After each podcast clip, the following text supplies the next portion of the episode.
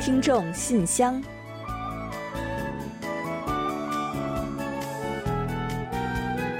分享最新动态，聆听您的心声。听众朋友们好，我是李璐，欢迎您收听全新一期的《听众信箱》节目。听众朋友，大家好，我是婉玲，很高兴跟大家相会在信箱节目之中了。衰老呢，是我们人人都会经历的阶段啊。但是呢，很多人一说起来呀，还是会谈衰老色变的，可不是嘛？要不古时候的帝王们为什么会那么执着于去寻找长生不老药呢？虽然永远年轻呢是不太可能的，不过呢，我们还是可以尽量的去延缓衰老的时间。嗯，是的。那预防衰老、延长寿命的方法呀，其实呢并不难。首先呢，我们常说生命在于运动啊，但是实际上呢，快走啊，还有深蹲呀，还有呢，像一腿站立之类的这样的力量，还有有氧或者是平衡运动呢，实际上呀，要比每天长时间的运动呢更有效的。嗯，是的，规律和坚持才是最重要的，一周保持三次以上的运动就可以了。那我们一定要记住啊，我们追求的呢是质，而不是量哦。嗯，是的。那吃当然也是非常重要的了。除了说这个植物性蛋白之外呢，少量、经常性的摄取动物性蛋白呢也是非常必要的。不过呀，要注意的是呢，肥肉千万不要吃啊。对呀，我们对健康无益的重口味呢是要果断抛弃的。啊，再一个呢，就是对于上了岁数的人来说呢，可能就会倍感生活压力啊、孤独什么的。因此啊，抑郁症呢也困扰着不少的人。那总听到有人说呢，找不到生活的乐趣。但其实呢，放眼世界来看啊，人生有多少值得去做的事情？年轻时候呢，因为没有时间呀，或者是没有精力呀，而还没有去做呀。嗯，说的非常对。所以啊，发掘几个自己的兴趣爱好呢，对于预防衰老、延长寿命是十分必要的。另外啊，很多人上了年纪呢，就突然变成了一个药罐子，吃着各种各样的药。嗯，是的，是的。那家有老人的都知道啊。试想啊，每天面对这么多的药，咱这心情能好吗？还是应该在和医生好好商量之后呢，给身体来减减负。嗯，没错，是药三分毒嘛。哎，李璐啊，嗯，你有没有发现呢？好像还有不少的老年人呢，有这么一个特点，就是特别的节省。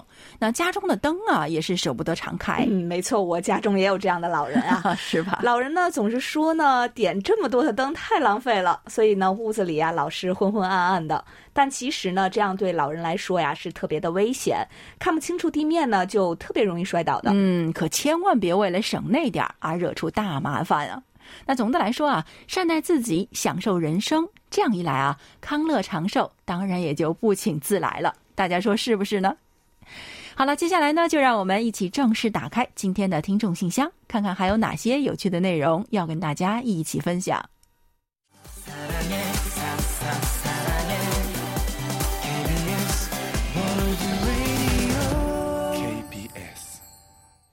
欢迎回来，您正在收听的是韩国国际广播电台的听众信箱节目。首先，我和婉玲还是来为大家介绍一下本期节目都准备了哪些内容。我们这一期节目呢，仍然设有韩广动态、来信选读，还有生日祝福等几个小栏目。在生日祝福栏目中呢，我们要分享李雪听友提供的人生感言，然后呢，仍然会为过生日的听众朋友们送上一首好听的韩文歌曲，作为对生日的祝福。在生活的发现栏目之中，本期将介绍宋希轩听友提供的生活小贴士：如何预防小儿患疾病。那秋天到了，抵抗力较差的小孩子们呢，特别容易生病。家长们应该怎么去帮助孩子预防常见的疾病呢？稍后就带大家一同去了解。随后呢，我们将进入专题讨论。那继续就十月份的话题，分享听友们对于停止延命治疗问题的看法。在本期有问必答栏目之中，一贤将回答刘畅听友有关韩国公务员制度的问题。嗯，节目的最后呢，仍然是我们的点歌台，到时候呢，将为卢焕丽听友送出一首他点播的歌曲。好了，节目呢，我们就先预告到这儿，欢迎您继续收听。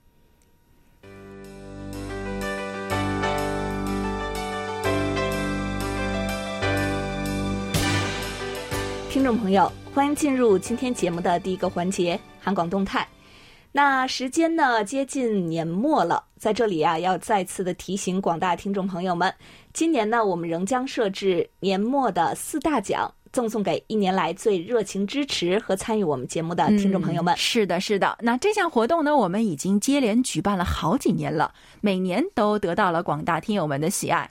那这也是我们回馈听友们热忱的一个环节。今年啊，照例呢，我们也仍然会根据一年来听友们参与来信选读，还有专题讨论、发送收听报告等等的情况来进行综合统计，并且颁出四大奖。今年呢，我们也同样为大家准备了精美的礼品。目前呀，到年底还有两个来月的时间，还请广大听众朋友们呢继续积极参与我们的互动。我们的相关统计啊也会继续进行到颁奖之前，所以说呢，每一位听友都是有机会来争取奖品的。嗯，是的。那我们在这里等待着大家，也期待着在年底的节目中呢，和更多的听友们一道来分享喜悦和幸福。好了，本期的动态环节我们就先介绍到这里。下面呢，我们准备进入来信选读，一起分享听友们的来信。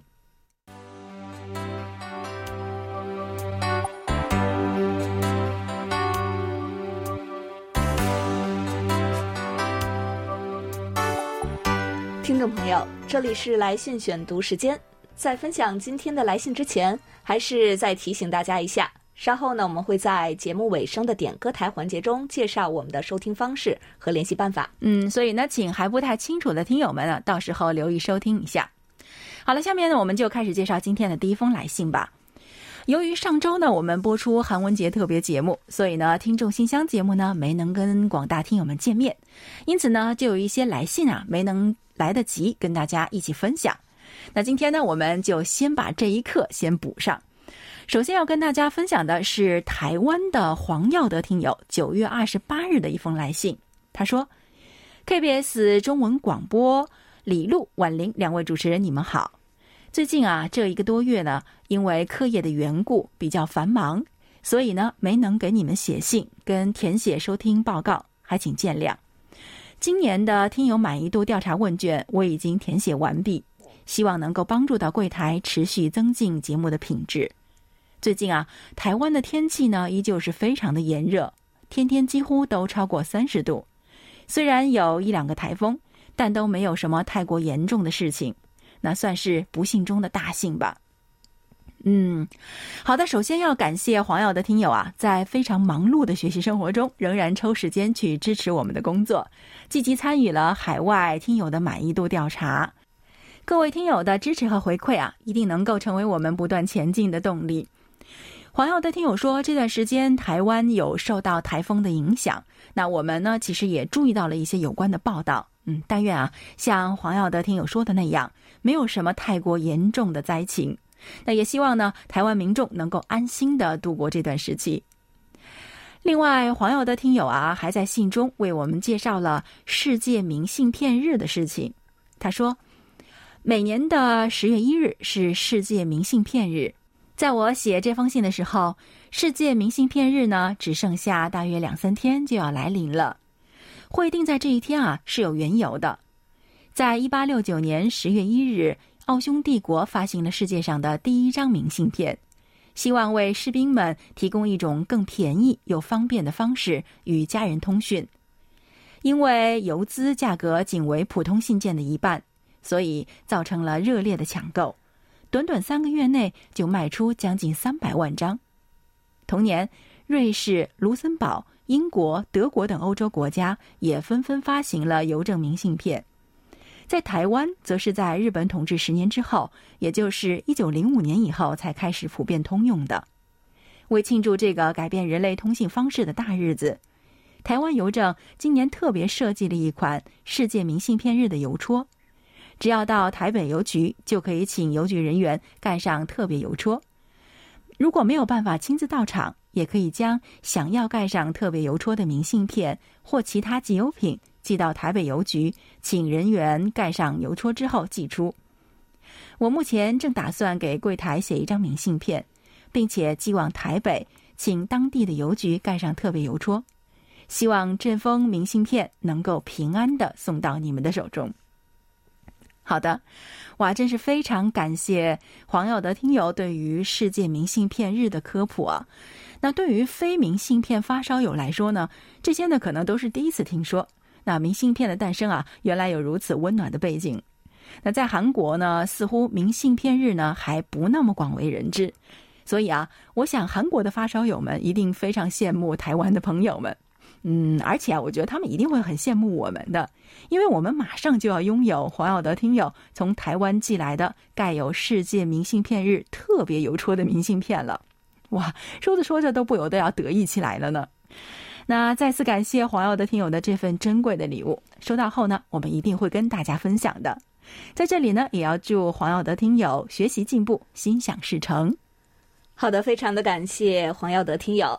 接下来呢，我来分享几位听友的短信。首先呢，是来自印度的保罗听友。呃，保罗听友呢，也是一位曾经给我们来过信的朋友啊。近期呢，又给我们来信了，而且呢，这次发来的是收听报告和留言。那保罗听友呢，是使用七二七五千赫在收听我们的节目哦。非常感谢您的反馈，想必呢，您的中文呀，一定是非常的棒吧。另外呢，保罗听友啊还给我们留了几句言，说呢非常喜欢我们的节目，而且啊自己是定期的收听，也会定期给我们发送收听报告。嗯，确实是这样的。那我们之前呢也收到过好几封您发来的收听反馈了。另外呢，您希望获取的收听证明卡呀，我们也会为您寄送的。希望您能够喜欢，并且呢继续支持我们的节目。另外呢，名为周子毅的听友是使用网络收听了我们的节目回放，反馈给我们说，收听的时候呢，中国地区有一些卡顿。呃，那不知道这个是不是和您的这个网络环境有关系啊？那下次来信的时候呢，请将您的所在地告诉我们，以便我们进行更详细的参考吧。周子毅听友呢还说，我们的节目内容让他对韩国有了更深的了解。看到您这么说呢，我们非常的高兴，因为呢，这正是我们做广播的最大初衷，希望把韩国的美好呢介绍给更多的听众朋友们，让在海外各地的朋友们呀都能感受到韩国的魅力。不知道您最喜欢或者是最想要了解韩国的哪些方面呢？不妨在下次来信的时候也告诉我们吧。呃，另外呢，还有一位名为 KK 啊，我想呢应该是网名吧。呃，这位听友啊，在听众信箱留言板上给我们留言，提了一个小意见啊，就是说呢，希望听众信箱节目能够及时在网上更新。现在呢，往往要过几天才上传上一期的内容，给没有时间听直播的听众带来了一些不便，希望能够及时的更新。好的，您的意见呢，我们也收到了。呃，那跟您解释一下啊，是这样的，我们的节目上网啊，现在呢是统一由网络部门在操作的。可能是我们的节目正逢周六呢，所以呀，一般要等到周一上班后呢，网络部门才会上传。不过呢，您的意见指出的也是很正确，我们会和网络部门进行沟通，一定争取呢，让大家在可能的第一时间呢，收听到我们的节目。也感谢您对我们节目的持续关注。好的，非常感谢这几位听友。那接下来要跟大家分享的这两封信呢，也都不约而同的提到了广播节目的灵魂声音。那浙江听友田木来信说啊，不知道说起广播，大家会想起什么呢？我个人认为啊，广播这个东西，你看不见播音员的样子和表情，仅能通过声音去了解它，比其他的任何东西都要纯粹，而且它可以减少眼睛的负担。对我来说啊，现在听广播已经是生活中的一部分了。韩广的中文广播非常的标准流利，内容也是生动有趣。希望你们能够继续产出更好的作品。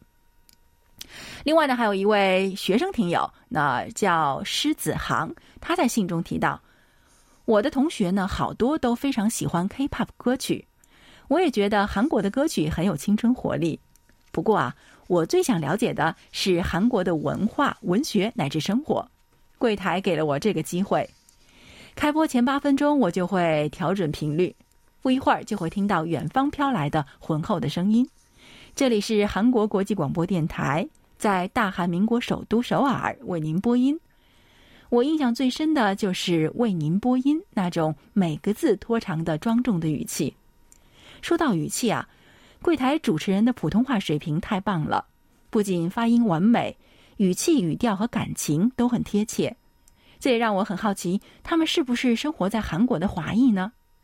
因为相较我听过的其他国际广播啊，韩广的声音要好听很多。而且柜台的节目呢都很有特色。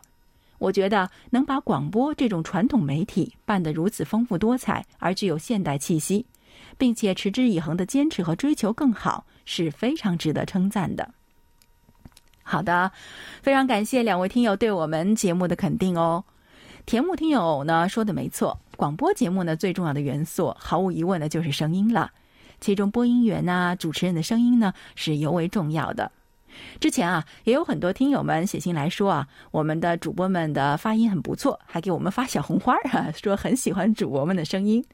也有人呢，像申子航听友一样很好奇，想知道我们的主持人都是哪里人啊？您呢是猜对了一部分啊，在我们的主播团队中呢，有一部分是华裔，另外呢还有一部分就是韩国人了。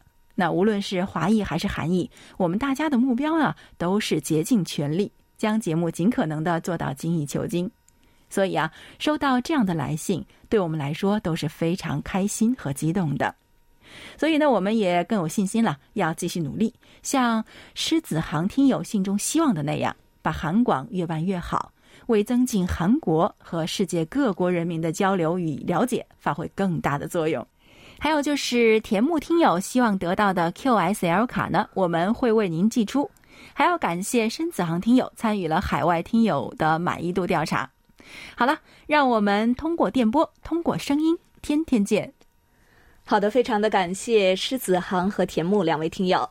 接下来呢，我来介绍天津李健听友的一封来信。他说：“尊敬的 KBS 中文组全体成员，各位好，好久没有联络了，各位都还好吗？”天津呢，前段时间下了两天的大雨，这几天温度属于一个白天热、晚上凉这样的情况。韩国那边最近天气如何呢？好的，您好，李健听友，呃，确实是有段时间没有联系了啊。我们呢都很好的，希望您那边呢也都一切安好。那首尔这两天呢，算是迎来了降温了吧？终于呢也开始有秋天的感觉了。要不然呀，我觉得呢也太对不起这个深秋时节了。那要说呢，今年真的是普遍高温吧？到上周呢，我还在穿短袖短裤啊，这是我记忆中呢十月份从来没有过的事情。不过呢，随着近日的降温的到来，温差呢也在日益拉大，要提醒大家呢特别的小心感冒。那李健听友这次来信呢，又和我们聊到了之前提到过的假唱问题啊。这次呢，李健听友又有一些新的想法了。他说，最近呢在网上看到这样一条新闻。国家文旅局规定，任何个人，包括电视台在内，不得为假唱提供条件。看到这样一条新闻之后，我要再说说本人的想法。首先呢，现在一些专业歌手在媒体爆出假唱的情况下，归结于自己最近状态不好。我在想，既然状态不好，那为何出来唱歌呢？这对艺术也是一种不尊重吧？这样做对得起自己的粉丝吗？我认为，状态不好就不应该出来唱歌。这样做是对艺术负责，也是对自己粉丝的负责。其次，我觉得呢，作为一位歌手，除去得有一个非常过硬的唱功之外，还得具备一定的 live 表演能力，这样呢，才能被视为一个合格的歌手，才算是一个真正的艺人。我觉得韩国歌手中真正有实力的有蔡妍，网上呢，我看过他几段 live 表演，他有非常大的舞蹈动作，但是气息方面一直都特别稳。从来也没有乱过，这就说明了一点：蔡妍呢，平常对于气息这方面也是练得非常的到位吧。时间关系就写这么多吧，祝韩广节目越来越好，也请两位主持人呢保重身体。好的，李健听友，感谢呢您分享您的观点啊。呃，那在我看来呢，真唱啊，至少是对观众、对艺术的一种负责任的态度吧。当然呢，也是考验歌手实力的衡量尺。都说台上一分钟，台下十年功。那敢于真唱的实力派歌手呢？除了天赋以外啊，肯定也为此付出了巨大的努力的。舞台呢，应该是成为展现努力和实力的平台；偶像们呢，应该成为引导青少年了解只有努力才能取得成功，而不是靠投机取巧的正向力量，对吗？那不知道其他的听友们对于假唱的问题是如何看待的呢？欢迎大家呢来信和我们再聊聊您的想法。好的，再次感谢李健听友。好的，接下来呢是山东的刘元吉小听友写来的一封非常可爱的信。他在信中说啊：“亲爱的韩广各位编播人员，你们好，我是山东的小听友刘元奇。这周啊，我有三件小事情想告诉你们，两件是关于韩广的，一件是关于节日的。首先，柜台送给我的 QSL 卡呢，我已经收到了。在非常时期收到外国的邮件非常不容易，邮寄到签收用了整整三十五天的时间。不过据我所知啊，这时间已经是最短的了。”日本的中文广播 QSL 卡过了半年都不一定能收到，北韩和蒙古的 QSL 卡一年都过去了，甚至还没有音讯。另外，柜台还赠送了两支韩国化妆品，我经过翻译啊，才知道是韩国著名品牌的白桦树防晒霜。我吃了一惊，怎么会白送那么贵的防晒霜呢？后来我才知道是听众信箱额外的奖品，谢谢你们。哇，真的是很可爱的小朋友啊！那疫情之下呢，邮路受阻，所以我们的信件和礼物啊，寄到中国呢，会需要比较长的时间。那看最近大家的反馈啊，好像大概都得一个月的时间。那不过根据留言起小听友的说法，似乎我们还算是快的，这下呢就比较放心了。防晒霜啊，是因为你积极参与了我们的节目，所以送给你的礼物。看来啊，你的确是 get 到了这份惊喜，那我们也很开心。另外，留言区听友呢要跟我们分享的第二件小事情呢是一个好消息。他说啊，第二件小事要告诉你们一个好消息。前几天我在顶楼收听韩广短波广播的时候，无意间将收音机调成调频波段，发现了 FM 幺零三点七兆赫频率，内容是韩语。我果断的就想到了。这是柜台 KBS 某个放送局的信号，结果上官网一查，竟然是 KBS 釜山放送局转播的韩民族第一放送。我是第一次远距离接收调频到一个韩国的频率，是因为大气层偶发传播才清楚接收的。我非常激动，由于时间关系，现在才告诉你们，真的是好消息哦！隔了这么久还要告诉我们，那看来你的生活中有不少的小确幸呢。那也谢谢你跟我们分享这个好消息哦。另外，他还说啊，今天呢是九月三十日了，明天就是中华人民共和国成立七十二周年，中国又跨越了一个新的里程碑，华灯璀璨，处处光明，激动人心。最后，我要祝韩广的各位中国听友国庆快乐。嗯，好的，也相信各位中国听友们呢，也都已经度过了一个快乐的国庆假期了。那不知道留言区听友啊，在国庆假期里面呢，是不是又遇到了一些小惊喜，或者呢，还有什么好消息？有的话，一定写信来跟我们分享一下哦。好的，非常感谢留言区听友，同时呢，也感谢今天来信的其他几位听众朋友们。那时隔两周呢，和大家再次相会在节目之中啊，我发现呢，大家和我们真的都是有很多的话想要说。那如果广播前的其他听友们呢，您也有想要和我们一同分享的内容，就快快的给我们来信吧，我们在节目之中等着大家。时间关系呢，本周听众来信就先介绍到这里，下面我们准备进入生日祝福单元，为下一周过生的听众朋友们送去我们最美好的祝愿。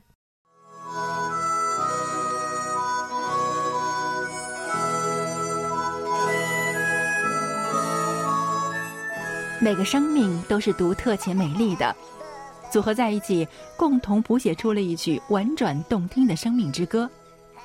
此时此刻，在韩广这个大家庭里，让我们把最真诚的祝福送给您。欢迎来到生日祝福。今天我们要送给大家的是一段由辽宁李雪听友分享的人生感言：承受，苦是生活的原味，累是人生的本质。你走得再远，站得再高，得到的再多，都脱离不了苦与累的纠缠。人生就是一种承受，一种压力，让我们在负重中前行，在逼迫中奋进。无论走到哪里，我们都要学会支撑自己。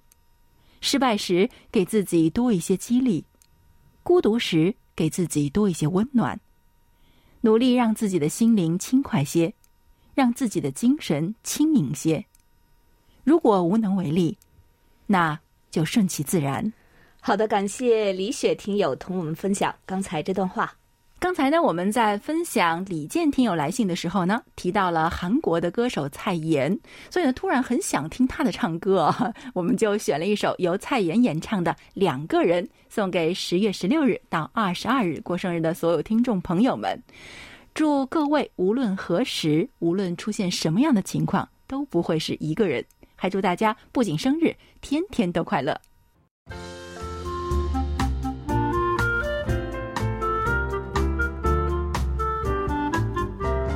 生活中的点滴值得发现，生活中的小精彩无处不在。让我们做您的小助手，带您去了解生活中那些您不熟识的小窍门儿、小秘诀，给您的日常多一点温馨的提示。欢迎大家进入生活的发现。虽说今年的高温持续的久了一些，但是啊，毕竟早晚温差呢还是明显加大了。换季时节呢，对于成年人来说可能并没有什么大问题。但是孩子们啊，由于天生抵抗力呢要比成年人弱一些，就非常容易受到流行性传染疾病的侵袭。那尤其是开学之后呢，群体互相感染的可能性也大大的增加了。在这种情况下呀，孩子们比较容易得一些常见的换季病。今天呢，我们就通过介绍河北宋希轩听友分享的内容，为家长朋友们呢梳理一下换季时节孩子们都容易得哪些换季病。家长呢，又该怎么去做才能让孩子少生病呢？嗯，首先呢，这个时期的小孩呢是比较容易得手足口病啊。在换季期，空气中的这个细菌病毒大量繁殖，那孩子们呢很容易受到肠道病毒感染。引发手足口病，那一般情况下，五岁以下的孩子呢要特别注意，因为他们更容易患病。嗯，那么手足口病该如何去预防啊？首先呢，需要在孩子的卫生习惯方面做好预防措施，一定呢要给孩子勤洗手，饭前便后呢都要洗，尽量别让孩子喝生水，不要吃生冷的食物。家长呢要多给孩子勤换洗床单被褥，室内要保持通风。第二呢，就是家长们应该尽量减少孩子们在公共区域内玩耍的时间。由于公共场所人群比较密集，那病毒的密度也相对较大。如果经常带孩子在游乐园啊、室外广场等场所去玩，那孩子们被传染肠道病毒的几率呢，相对就会更大一些。另外呢，换季时节，孩子们易患上呼吸道感染。换季时期呢，气温多变，天气也逐渐变得干燥了，人体呢特别容易上火。对于孩子来说呢，由于喉咙部位呢比较干燥，抵抗力也会有所下降。这时啊，如果孩子在上火的话呢，就很容易引发上呼吸道感染。嗯，是的，当孩子出现发热、打喷嚏、流鼻涕、鼻塞，还有咳嗽等症状啊，很有可能呢就是上呼吸道感染发病的表现了。那预防上呼吸道感染呢，首先要家长们注意根据气温的变化，及时来给孩子增减衣物，让孩子多去室外活动，增加一些运动量。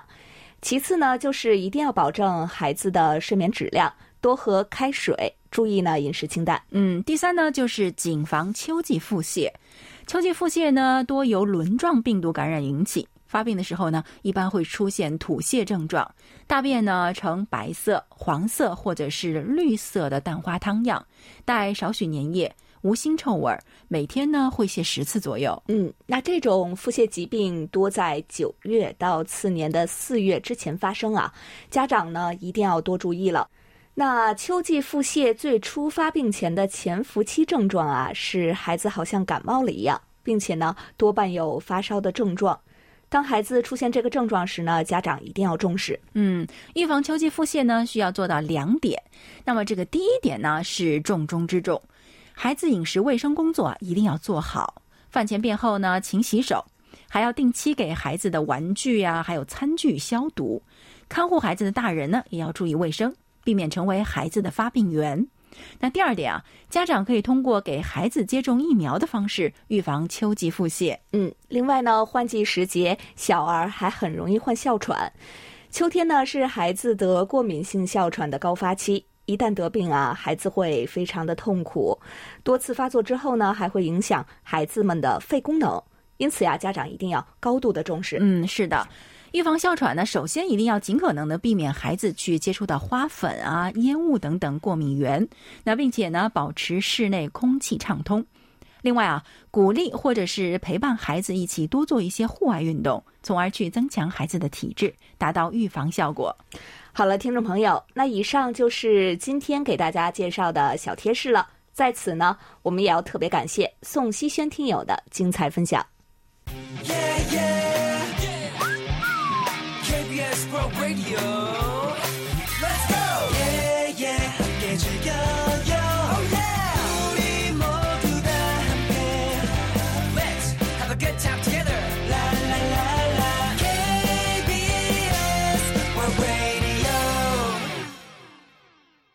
好的，欢迎回来，这里是韩国国际广播电台的听众信箱节目。下面我们准备进入今天的专题讨论，继续就十月份的话题分享听众朋友们的观点。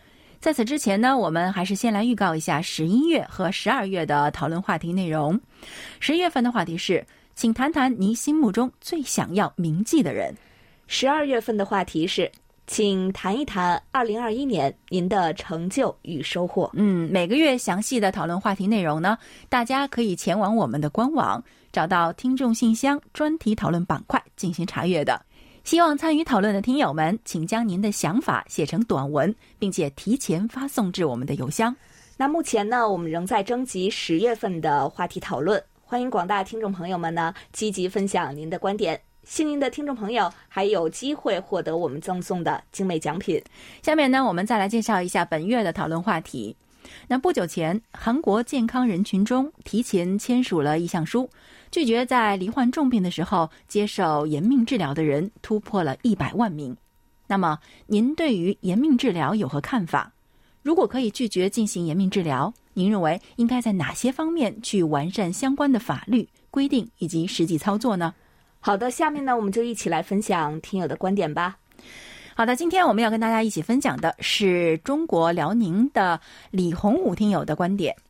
所谓延命治疗，就是当生命走向末路，不得不依靠医学手段维持生命的医疗行为。随着社会老龄化的不断加剧，中末期医疗和护理也成为世界各国医护领域的一大课题。以前被视为禁区的终止延命治疗，如今已经在临床医疗中开始实践了。据不久前韩国的一项针对七十岁以上的老人进行的“如果到了人生的最后时刻，是否愿意接受延命治疗”的调查称，几乎百分之九十的受访者都表示拒绝接受延命治疗。这一调查结果在韩国社会引起了极大的反响，因为在十多年前，还有很多人觉得，即使是延命治疗，也是要保住生命的。这一结果反映出韩国人对于死亡的看法发生了巨大的改变。随着患者和家属对于人的生命与生活价值观念的改变，很多人开始希望顺其自然地迎来人生的最终阶段。因此，临床医疗的现况也发生了很大的变化。人要活得有尊严、有价值，也要死得有尊严、有价值，这才是正常的人生。拒绝延命治疗，让那些毫无救治希望的病人最大程度地减轻痛苦，自愿而有尊严地离开这个世界。这样的死使病人摆脱了延命治疗可能带来的痛苦和凄惨，亲属们也摆脱了沉重的精神和经济负担。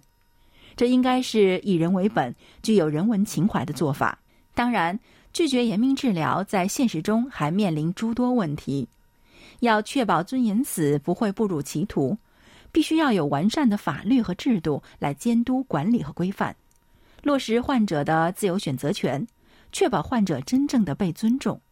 最好是保守推行，否则在产生积极作用的同时，也会引发一些道德和法律的问题。好，以上就是李洪武听友关于本月话题的看法。好的，感谢李洪武听友的分享。本期专题讨论我们就介绍到这里，接下来进入下一个环节。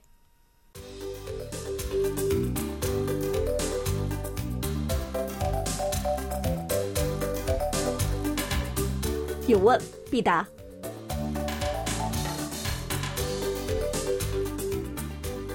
今天我们请洪一贤来回答黑龙江流畅听友提出的问题。他的问题是，请一贤老师介绍一下韩国的公务员制度、分级、工资等相关的情况。好，接下来呢，我们就请一贤来回答流畅听友提出的这个问题。听众朋友，大家好，我是一贤。今天我来回答流畅听友的提问。据政府统计，以二零一九年为基准，韩国的公务员累计达一百零八万五千多人。韩国公务员呢，按照归属分为国家公务员和地方公务员。按照种类的话，可划分为行政公务员、税务公务员、警察、教师、消防员、军官等等。其中，国家公务员最多，有六十六点九万人，占百分之六十一点六。国家公务员当中，最多的是教师，占了百分之五十四点八。地方公务员呢，有三十九万多人，占百分之三十六。引人注目的是，韩国公务员中女性占比最高，达百分之五十点六，首次超过了男性。还有，韩国公务员按照级别。分为政务级公务员和一般公务员，前者呢是次官以上的高级官员，包括总统、国务总理、副总理、长官和次官等五个级别；一般公务员共分为一到九级，共九个级别，数字越小，职位越高。韩国公务员呢，大都通过国家考试招录的。公务员考试呢，科目众多，可不同种类、不同级别的国家考试要求不尽相同。一般包括国语、英语、历史与专业科目。除了笔试以外，还有面试。九级呢是基层公务员，通常在区公所、街道办事处、市政府等地方自治政府的相关部门从事行政业务。七级公务员的工作单位呢是检察院。国情院等政府单位，五级公务员的考试难度最大，在高校攻读外交、行政等专业的高级人才报考，考试合格以后呢，在行政部门、外交部工作。据调查，从九级公务员晋级为六级公务员，约需要二十年以上的时间。三级公务员呢是局长以上，二级为局长和次长级别。一级为次长以上，一级以后呢，晋级为政务级公务员。关于公务员的工资，一般来讲的话，基本工资与工龄工资合计约占其收入的四分之三。以九级公务员为例，新入职公务员的月薪为二百零九万韩元，那么七级公务员的月薪是二百三十六万韩元，五级是三百一十八万韩元。政务级公务员的平均月薪为五百三十九万韩元。在韩国人的心目当中，公务员是一个非常稳定的职业，相比一般企业，工作年限更长，收入更稳定，年金又高，还保障退休年龄。因此，对于年轻一代来讲，职业吸引力是很大的。好了，听众朋友，今天给大家介绍到这儿，希望柳畅听友满意。我们下次再会。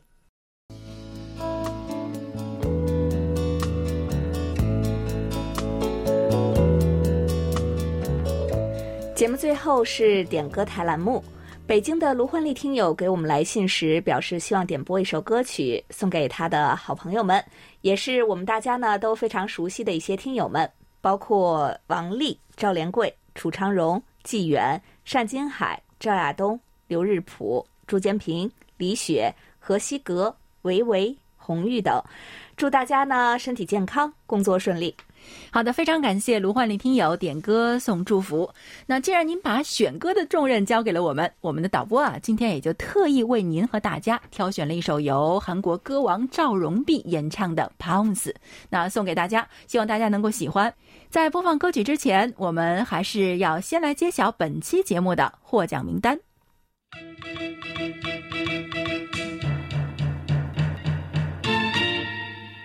本期节目的奖品，我们分别送给刘畅听友和黄耀德听友。另外呢，还有三份奖品，我们要送给宋希轩听友、印度的保罗听友，还有卢焕丽听友。好的，恭喜几位获奖听众朋友们。另外呢，在节目尾声再来介绍一下我们的联系方式吧。我们的电子邮件地址是 chinese at kbs 到 co 到 kr。发送包裹或手写信的听众朋友，请寄至韩国首尔市永登浦区汝矣岛洞汝矣公园路十三号。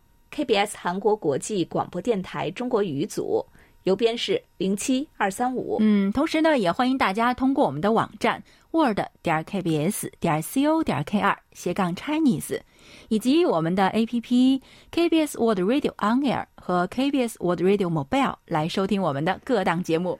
好了，听众朋友，那到这里呢，本期听众信箱节目就要在赵荣碧演唱的《Bounce》这首歌曲中结束了。非常感谢大家将近一个小时的陪伴。嗯，也非常感谢众多的听友积极参与我们的节目，跟我们互动。那也欢迎大家继续给予我们鼓励与支持，多来信，多提宝贵的意见和建议哦。好了，到这里，我们韩国国际广播电台一个小时的中国语节目呢，就全部播送完了。主持人婉玲和李璐在韩国首尔，祝大家周末快乐。我们下周同一时间再会。